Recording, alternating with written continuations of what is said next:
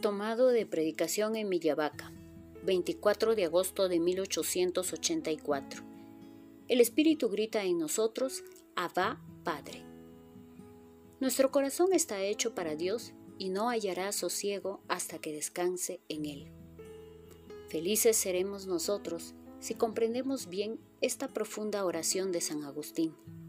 ¿Cuántos hay en el mundo que tristemente buscan satisfacer su corazón en todo, menos en Dios? Bien podemos decir que ellos no saben lo que hacen. Demos gracias al Señor que nos ha dado a conocer esta gran verdad y esforcémonos en vivir conformes con ella, procurando que no existan en nuestro corazón otros amores fuera del amor de Dios. Dios quiere ser el único Rey en nuestros corazones.